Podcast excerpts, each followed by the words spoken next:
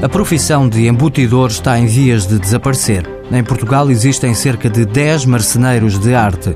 Um deles chama-se Firmino Adão Canhoto. O que eu faço, e mais os meus filhos, fazemos móveis de arte com embutidos.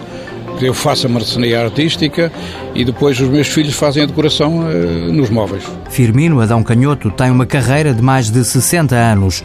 Nos últimos 40, tem sido apoiado pelo Instituto do Emprego. Devo dizer que se eu hoje tenho o um nome que tenho aí no país e, e até fora do país, tem sido muito graças ao Instituto, porque na altura me, me levou lá, eu fui lá sete anos seguidos às galerias do Casino Estoril a expor e dali não só arranjei bons clientes, como também uh, me tornei muito conhecido.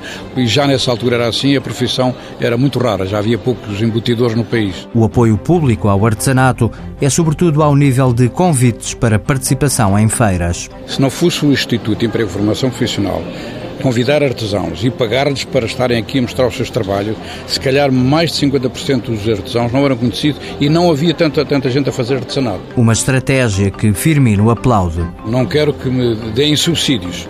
O que eu quero é que divulguem a minha profissão. E depois, se as pessoas tiverem conhecimento, acabam por ir à oficina e veem a forma como nós trabalhamos. Para além de convites para feiras, o artesão também tem sido convidado para seminários e ações de charme de Portugal no estrangeiro. Mãos à obra. Com o apoio da União Europeia, Fundo Social Europeu, Programa Operacional Assistência Técnica.